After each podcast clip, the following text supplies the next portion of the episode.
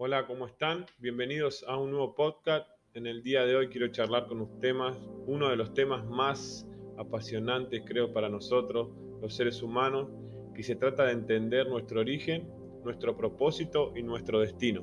Muchas veces tenemos esas contradicciones en nuestra mente y podemos decir, ¿para qué estamos en la tierra? O sea, yo nací y cuál es mi objetivo, hacia dónde voy. Eh, y hay muchas cosas que, por ahí no entendemos hasta que no conocemos verdaderamente nuestro origen. Nuestro origen va a ser que nosotros podamos entender nuestro propósito y así también entender nuestro destino. O sea, el origen de nosotros va a permitir que nosotros podamos tener una visión más clara para qué estamos en la tierra. Así que en esta charla quiero compartirles de parte de Dios nuestro origen, nuestro propósito y nuestro destino. Quizás tengamos que hacer, eh, lo voy a hacer en dos podcasts porque quizás sea muy largo, ya que son tres temas a tocar y si bien lo hice de manera resumida, eh, creo que va a ser bastante extenso el podcast y no quiero que, que, se queden por la mitad, sino que me gustaría que lo escuchen todo porque realmente es muy interesante lo que Dios dice para nosotros, cuál es nuestro origen, cuál es nuestro propósito y nuestro destino. Así que, eh, punto número uno, vamos a, empezar hablando de nuestro origen. Me gustaría que podamos descubrir el sentido de nuestras vidas, que juntos podamos ver que no somos producto de un descuido de nuestros padres en su intimidad, sino que somos producto de la intimidad de Dios. Él nos creó con un propósito y dicho propósito es eterno. Eso tenemos que atesorarlo siempre y tenerlo bien presente, que no somos producto de un accidente de la intimidad de nuestros padres, sino que somos un propósito de Dios. Y dicho propósito es eterno. Dice la palabra de Dios en Génesis capítulo 1, versículo 26. Dice, entonces Dios dijo, hagamos a los seres humanos a nuestra imagen para que sean como nosotros. Ellos reinarán sobre los peces del mar, las aves del cielo, los animales domésticos, todos los animales salvajes de la tierra y los animales pequeños que corren por el suelo. Acá vemos que la palabra de Dios nos enseña que la intención de Dios fue que el hombre señoree sobre toda la creación. Y Dios nos enseña que, que Él va a restaurar todas las cosas y que va a volver todo al diseño original. Para entender eh, de qué estamos hablando, tenemos que saber cuál fue el diseño original de Dios. Decimos ¿no? que Dios restaurará todas las cosas y volverá todo al diseño original. Pero para esto tenemos que conocer cuál fue el diseño original de Dios. Y justamente es lo que leímos. Dios puso al hombre sobre todas las cosas creadas para que señoree sobre ellas. Él puso su imagen y semejanza, dice la palabra. En nosotros el tema es que la imagen de Dios en nosotros fue desvirtuada a raíz de la desobediencia del hombre. Eso lo conocemos.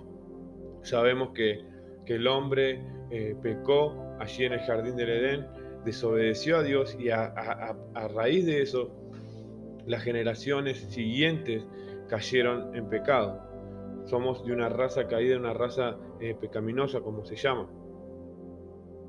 Dice, la semejanza de Dios en nosotros eh, sabemos que influye, eh, incluye muchas cosas. ¿Qué es la semejanza de Dios? Podemos decir que, la semejanza de Dios incluye gobernar, como decía la palabra, que Él creó todas las cosas para que el hombre gobierne sobre esas cosas. La semejanza de Dios está en, en influenciar y dejar legados eternos en la tierra. Esa es la semejanza de la que habla Dios cuando dice hagámoslos a nuestra imagen y semejanza. Ahora bien, conocemos la historia donde el hombre es engañado por la serpiente, Satanás, allí en el jardín del Edén. Y por consecuencia toda la humanidad cayó, lo que hablábamos recién, ¿no? A causa de la desobediencia de este hombre llamado Adán y, e, Eva, eh, toda la humanidad cayó por consecuencia de esa desobediencia. Entonces podemos ver como eh, ahí Dios eh, nos está dando una clara muestra de cuál fue, era su intención hacia, hacia el ser humano, hacia el hombre. Que él pudiera habitar y gobernar sobre todas las cosas que ella había creado. Vemos que Satanás se disfrazó de serpiente para hacer caer al hombre y alejarlos de Dios. Y hoy podemos ver como el enemigo sigue operando de la misma manera, se sigue disfrazando de diferentes cosas con el fin de hacernos caer y alejarnos de Dios. Este es el objetivo de Satanás, ¿no?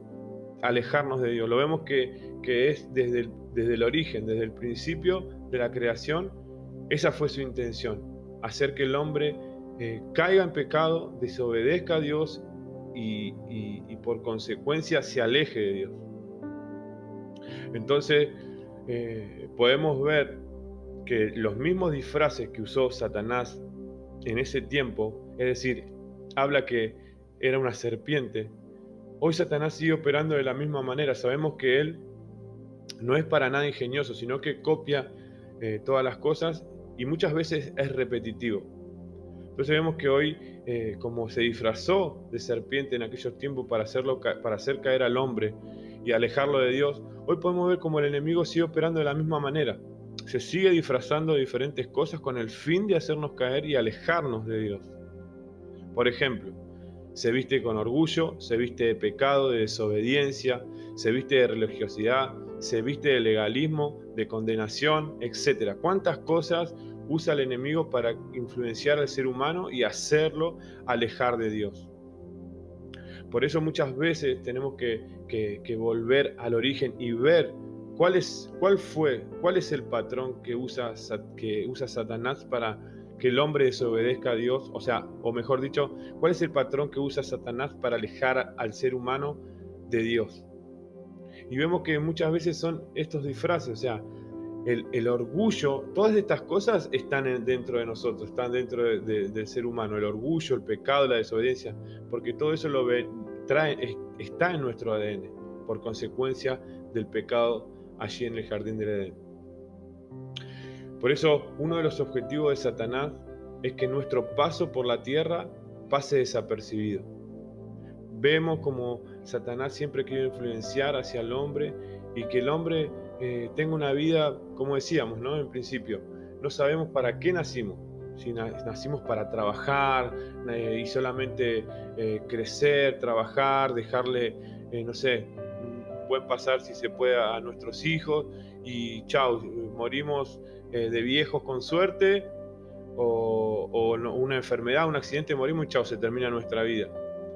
Y ese, ese, es el objetivo de Satanás, que nosotros vivamos con ese pensamiento, que estamos en la tierra y muchos tienen varias, varios pensamientos ¿no? sobre esto, en cuanto eh, para qué estoy en la tierra, eh, bueno, mucho, y, muchas corrientes diferentes piensan que después de la vida hay X cosa o hay otra. Nosotros los hijos de Dios que confiamos en la palabra de Dios sabemos que, que la única eh, verdad está en la palabra de Dios. Entonces el objetivo de Satanás vemos que es que nuestra vida pase por la tierra de forma desapercibida y no podamos plasmar el objetivo que Dios ya tiene trazado para nosotros, el plan que Dios ya tiene trazado para nosotros. Por eso tenemos que estar atentos siempre y no dejarnos engañar por, por ninguna de estas cosas que vienen a nuestras vidas, por ser pecadores, por tener una naturaleza eh, de una raza caída y que está en nuestro interior. Y estas cosas hacen que nosotros nos alejemos de Dios. Génesis 2, eh, versículo 15 al 17 dice, Tomó pues Jehová Dios al hombre y lo puso en el huerto de Edén para que labrara y guardase, y lo mandó Jehová Dios al hombre diciendo, de todo árbol del huerto podrás comer, mas del árbol de la ciencia y del bien y del mal no comerás, porque el día que, que de él comieres ciertamente morirás. Esto es lo que le dice Dios Padre al hombre. O sea, podés comer de todo, pero de ese árbol no. Es como ahora, ¿no? Muchas veces nos dicen, Ah, puedes hacer todo un montón de cosas, pero eso no hagas porque te va a hacer mal. Y muchas veces nosotros en rebeldía, en desobediencia, hacemos eso que no hace mal, ¿no? Y ahora vamos a ver la consecuencia de la desobediencia. Primer punto que podemos eh, anotar, si quieren, es desobedecer a Dios produce muerte en nuestras vidas. Es lo que le dijo Dios, Padre, ahí al hombre en el jardín del Edén. Porque el día que comieres, en el versículo 17, dice, mas del árbol de la, de la ciencia, del bien y del mal no comerás, porque el día de que él comieres, ciertamente morirás. Entonces, Dios le está advirtiendo, el día que comas de ese fruto, vas a morir. Pero primeramente sabemos que esto trae un, un, trasfondo espiritual, ¿no es cierto? Porque dice, o sea, Adán no murió en ese tiempo. O sea, Dios no, no terminó con ellos. Pero vemos que esto trajo toda una descendencia espiritual causada a través de la desobediencia. Entonces, el primer punto que, que podemos anotar y está bueno, desobedecer a Dios produce muertes, muerte en nuestras vidas. Amén. Entonces, vemos también en el libro de Génesis, capítulo 3, verso 17, dice, y al hombre dijo, por cuánto obedeciste a la voz de tu mujer y comiste del árbol de que te mandé diciendo, no comerás de él, maldita será la tierra por tu causa. Con dolor comerás de ella todos los días de tu vida.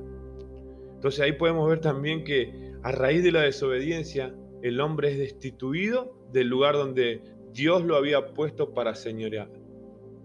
Dios le dice, no comerás de él, maldita será la tierra por tu causa, con dolor comerás de ella todos los días de tu vida. Cuando Dios había pensado esa tierra para que el hombre la señoree, para que el hombre gobierne sobre toda la creación. Vemos que la intención del Padre fue que el hombre viva eh, en plenitud por la eternidad. Pero como bien dice ¿no? la palabra, que Dios no hizo a su imagen y semejanza.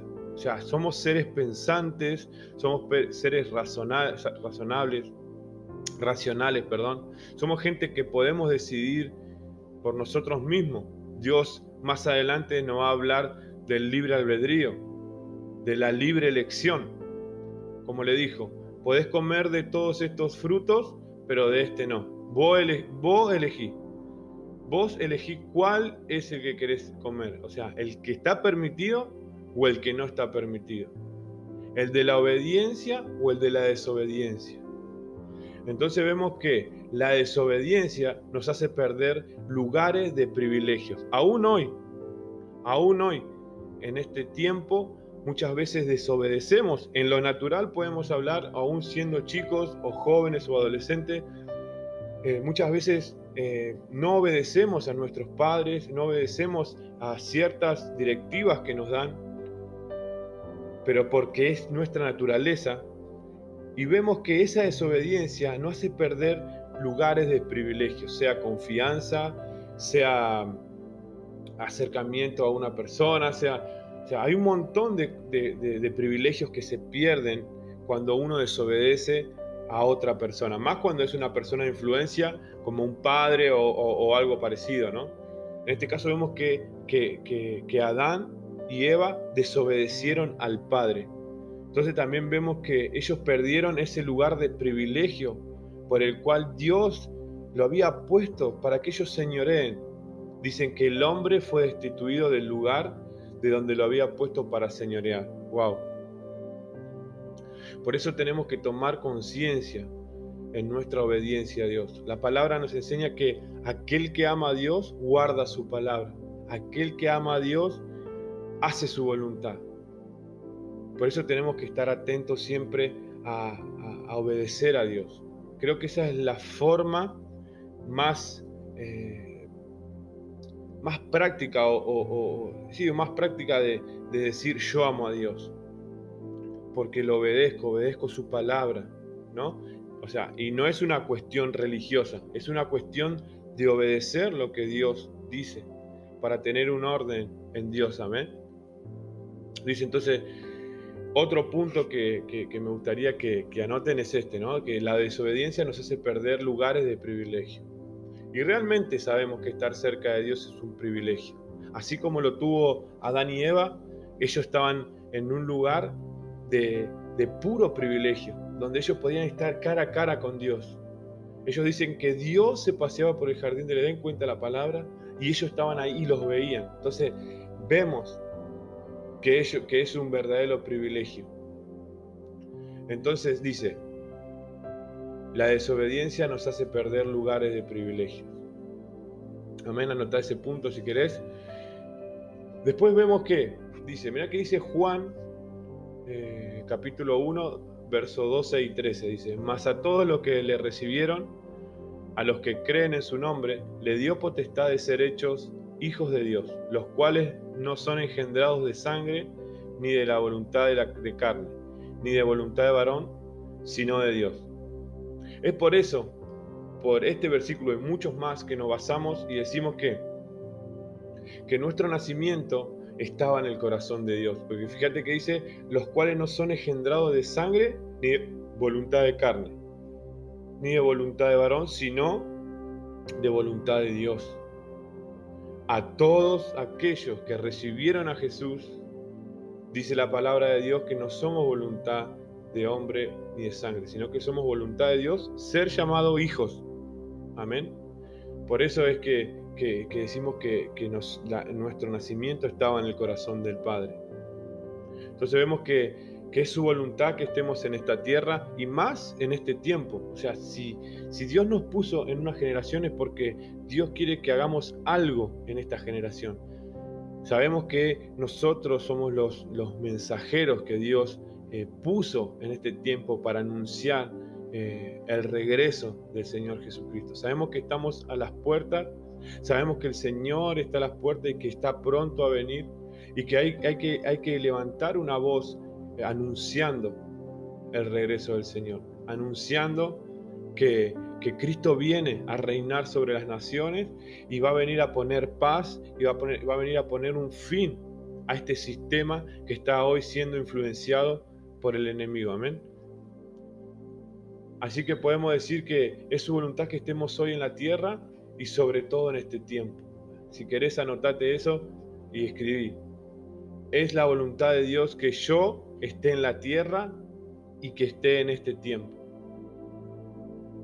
Entonces podemos resumir diciendo que la la idea original de Dios fue que el ser humano tenga una vida plena en Él sin necesidad de nada, lo que decíamos en principio, ¿no? Dios pensó una vida para el hombre plena, que no tenga necesidad de nada, que, podamos señorear y gobernar sobre toda la creación. Por eso eh, eh, Dios en cada versículo ¿no? nos cuenta de qué manera eh, Él pensó la creación, de qué manera se hicieron los cielos, de qué manera se, hizo la tierra, de qué manera puso los animales sobre la tierra y así cada, cada cosa que fue creada sobre la faz de la tierra. Entonces podemos resumir diciendo que la idea original de Dios fue que el hombre tenga una vida plena sin necesidad de nada, o sea, que pueda interactuar con Dios cara a cara y que pueda disfrutar en plenitud lo que Dios había creado para el hombre. Entonces, eso es lo que quiere Dios también hoy en este tiempo, que nosotros podamos estar eh, en plena conexión con Él, que podamos interactuar con Él cara a cara. Dice que Jesucristo eh, rasgó los velos que impedían que antes que el hombre pueda acercarse a Dios. Sabemos que antes eh, había un sacerdote cual estaba asignado que cada determinado tiempo él solamente podía acercarse a Dios. Pero Jesucristo vino y, ese impedimento ya no lo tenemos más. Podemos ir y entrar en la presencia de Dios cara a cara, sin restricciones, que es lo que hizo Dios en principio. Quiso estar con el hombre sin restricciones, sin limitaciones, poder disfrutar del hombre y que el hombre disfrute de él. No nos olvidemos, que dice la palabra de Dios en el libro de Juan, eh, capítulo 3, verso 16, dice, porque tanto amó Dios al mundo que envió a su único Hijo para que muriese y todo aquel que en Él crea sea salvo tenga vida eterna. Pero me enfoco en lo primero, porque tanto amó Dios al mundo, envió a su único Hijo a morir. Tanto amó Dios al mundo. Por eso podemos hacer, énfasis que Dios creó al hombre con un propósito. El origen de nuestras vidas no viene de un descuido de nuestros padres, como muchas veces pudimos llegar a creer que somos un accidente. ¿Cuántas veces nos han dicho eso, no? ¿Cuántas veces eh, o escuchamos que le dicen a otro en forma de burla o en forma de, buscar lastimar a una persona? ¿Cuántas veces escuchamos eso de que son o somos un accidente? Pero acá podemos ver claramente en la palabra de Dios que no, que no es así, que Dios nos pensó, que Dios nos puso, como decíamos, en este tiempo con un plan, que era voluntad de Dios que nosotros estemos hoy en la tierra. Ese es nuestro origen, señorear sobre todas las cosas, sobre, sobre toda la creación, poder nosotros gobernar. Y más que nada es la intención de Dios que nosotros podamos estar cara a cara con Él y disfrutarnos mutuamente. No sé si te podrás imaginar, pero eh, que Dios esté cara a cara con vos o conmigo, así como estuvo con Adán y que estuvo con Eva, dice la palabra que Él restaurará todas las cosas y volverá todo al diseño original, a esa interacción, a ese amor mutuo eso es lo que quiere Dios. Pero déjame decirte que nosotros hoy ya podemos empezar a vivir algo de eso. La palabra nos enseña en el libro de Juan, capítulo 17, en esa famosa oración de Jesús eh, hacia el Padre a favor de sus discípulos. Dice en el verso 3, Juan 17, 3 dice, porque esta es la vida eterna, que te conozcan a ti, el único Dios verdadero y a Jesucristo, a quien tú enviaste. Fíjate cómo tenemos un anticipo de la vida eterna hoy acá en la tierra. Disfrutar del Padre. Porque esta es la vida eterna, que te conozcan a ti, dice Jesús. O sea, conocer a Dios es plenitud. Conocer a Dios es estar en paz, conocer a Dios y acercarnos a Dios es pasar las tormentas, las dificultades, lleno de seguridad, lleno de paz. ¿Sabes qué dice el libro de Apocalipsis, terminando casi ya el libro en el capítulo 21? Dice Apocalipsis 21 dice que Juan vio descender la nueva Jerusalén, dice, y el Padre empieza a hablar con Juan y le dice que escriba eso porque es, es fiel y verdadero lo que vio, y le dice, y ya no habrá más llanto, y ya no habrá más dolor. Aquel que tenga sed y venga a mí beberá esa agua y nunca más tendrá sed. Y yo enjugaré eh, sus ojos. Ya no habrá más dolor, ya no habrá más, más llanto. Y dice, este, versículo es mi favorito. Dice Apocalipsis 21, 7, 7 dice, y aquel que venciera heredará todas las cosas. Y yo seré su Dios y Él será mi hijo. Y acá está hablando, le está hablando a Juan, y cuando dice heredará todas las cosas, le está hablando de todo lo que nombré al principio. No habrá más llanto, no habrá más dolor, tendremos una vida plena en Dios. Por eso te, digo que Jesucristo le dijo al Padre, porque esta es la vida eterna, que te conozcan a ti, el único Dios verdadero y a Jesucristo, a quien tú has enviado. Por eso debemos ir constantemente al Padre. Para que nosotros podamos empezar a vivir esa vida eterna. Esa, esa conexión de decir, si tengo un problema, en Dios lo voy a pasar. Si tengo una dificultad, en Dios lo voy a, lo voy a afrontar. Porque dice la palabra que, esa es la vida eterna. Conocer a Dios es la vida eterna. Por eso eh, hasta acá voy a compartir con respecto al origen.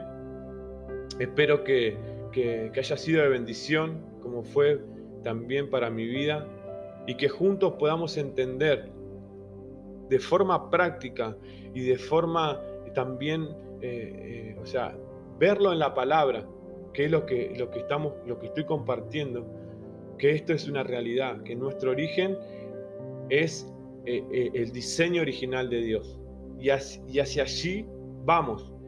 En los próximos eh, dos podcasts que vamos a estar hablando del, de, nuestro propósito, y luego hablaremos de nuestro destino, vamos a poder entender esto, ¿no?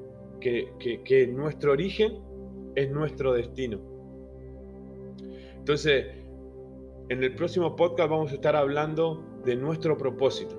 Así que te animo ahí que, que puedas eh, escucharlo y que puedas pedirle al Señor que, te hable a través de la palabra, de los versículos que estuvimos compartiendo, porque no son ideas humanas, sino que son, es, la palabra de Dios, inspirada por el Espíritu Santo, que quiere que nosotros podamos entender que no somos un accidente de la naturaleza, como muchas veces se dice, sino que somos algo que estuvo en el corazón de Dios, algo que estuvo eh, eh, en el corazón de nuestro Padre.